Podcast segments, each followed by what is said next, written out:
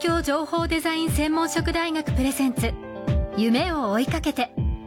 この番組は学校法人慈恵学園東京情報デザイン専門職大学の提供でお送りします。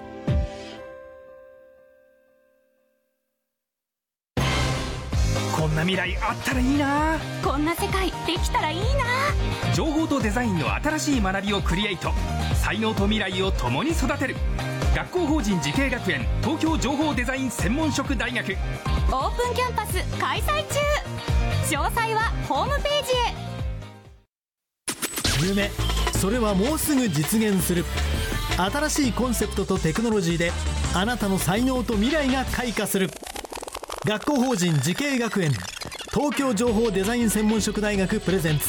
夢を追いかけてばんは安藤博樹です。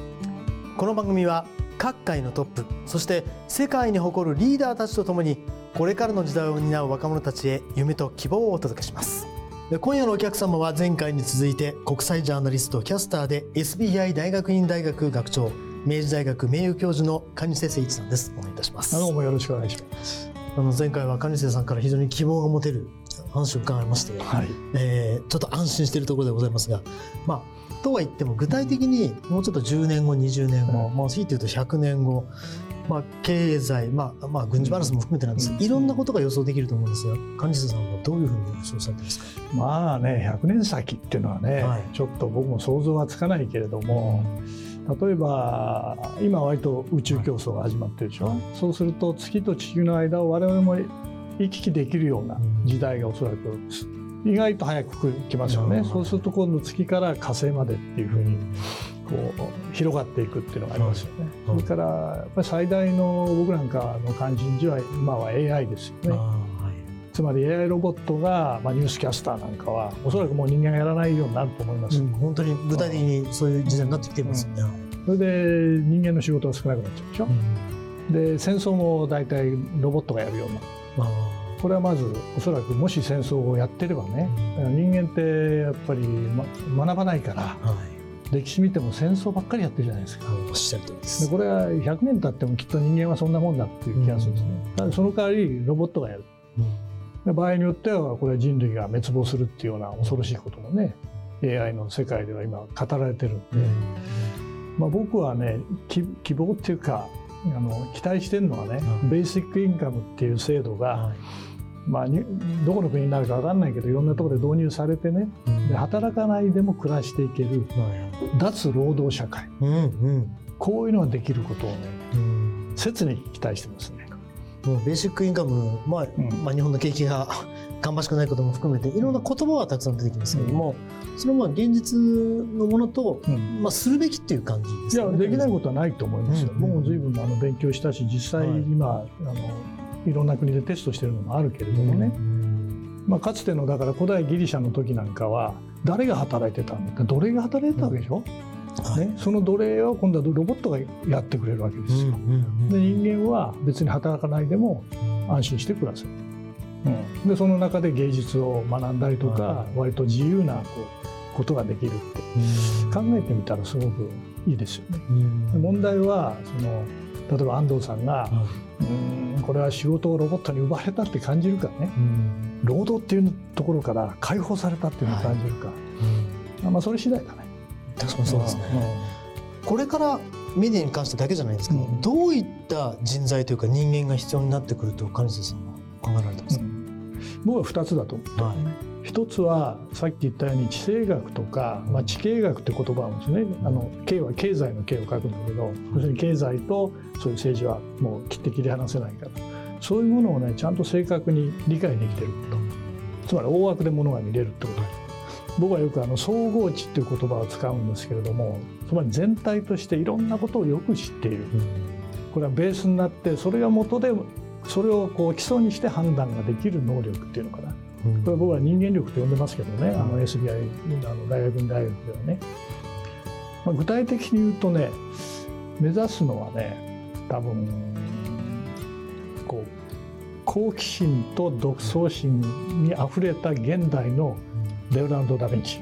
おダ・ヴィンチ。ダ・ヴィンチ、はい、あのダ・ヴィンチって僕調べたんですけどね彼はもう芸術家であり発明家であり科学者であり音楽家であり建築家であり解剖学者であり地理学者であり天文学者であり、はい。とにかく人類史上こう稀に見る多彩な人なわけ。よ。だそういう広い知見があってそこから物事を考えれば。いい。うん特に日本でよく最近言われてるのは想像力の欠如っていう言葉をよく聞くんですけど、やっぱりそういったもの知見がないと想像できないですよね。あとこう過去を見ていくこの歴史観っていうのかな、はいはうん。インターネットの時代っていうのはね歴史観をどんどんどんどん薄めていってる。い。薄めていってうん。どういうことですか？つまりね今の情報が溢れてるから過去を顧みるとか振り返るとかそういう暇がなくなっちゃった、うん。うん。でやっぱり過去からね未来って見えてくるところあるんですよ、うん。振り返れば未来っていうあの言葉を斉藤さんっていう農学者の人だったかな、はい。農っていうのは農業の農ですけど、うん。もうお亡くなりになりました。けど彼は言ってた。見事にそれは当たってるっていう気がしますよね。もう一つはねこの情報化時代の中ではねインテリジェンス。インテリジェンスっていうとなんかインテリとかね頭賢いっていう感じだけど、そうじゃなくて情報をこう非常に緻密に分析をしてそれをもとに判断をできる能力。そういうインテリジェンスをつけるっていうことはすごく大事。あのそのインテリジェンスをつけるという意味では、その我々こうインターネットの社会に知った風になるじゃないですか。いわゆる情報だけ。うん。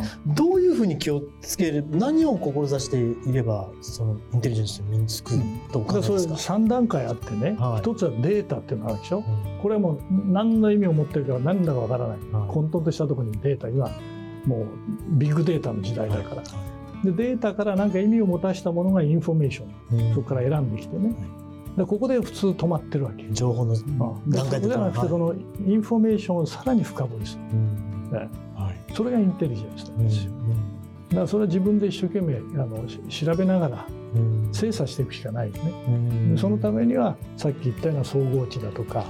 そういうものを身につけていく。いろんなところ多角的にものが見れるように時代になっていくっていうね。あるいは自分になっていくっていうことがぱり大事ですよね。うん。そうですね。我々はじゃあどういう例えば社会を作りたいか。うん。50年後の日本ってどんな国にしたいのか。そこからこう遡ってくると今何をやればいいか分からない。はいはい。これバックキャスティングって言うんですけどね、我々みんなやってるのはね割とフォーキャスティング。これからどうなるでしょうか、うん。どうするんですかが大事、確かに未来予想ってある意味無責任な話ですよね、うん。自分たちが何かをするかじゃなくてもう自分たち次第のはずなものを勝手に放棄してそう成り成り行き任せ。ていう。だ誰かがやってくれてるっていう発想でしょ？っていうことですよね、うん。もうその話を伺えただけでも今日は本当にこの番組やっててよかったなと思います。でもまさにそうやって自分たちが作り上げてきたっていう、うん。作り上げていくっていううん。気持ちでですね若い人もそう進んでいっていただければありがたいと思っております、えー今夜のお客様国際ジャーナリストキャスターで SBI 大学院大学学長明治大学名誉教授の蟹瀬誠一さんでした。ありがとうございました。どうもありがとうございました。この番組は YouTube でもご覧いただけます。TBS 東京情報デザイン専門職大学で検索してください。それではまたお会いしましょう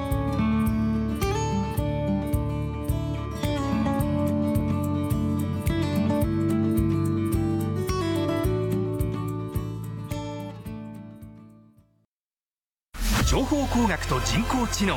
メタバースとサイバーセキュリティ。情報とデザインの新しい学びがそこに。時代の即戦力を育てる。学校法人慈恵学園。東京情報デザイン専門職大学。オープンキャンパス開催中。詳細はホームページへ。東京情報デザイン専門職大学プレゼンツ。夢を追いかけて。この番組は学校法人慈恵学園東京情報デザイン専門職大学の提供でお送りしました。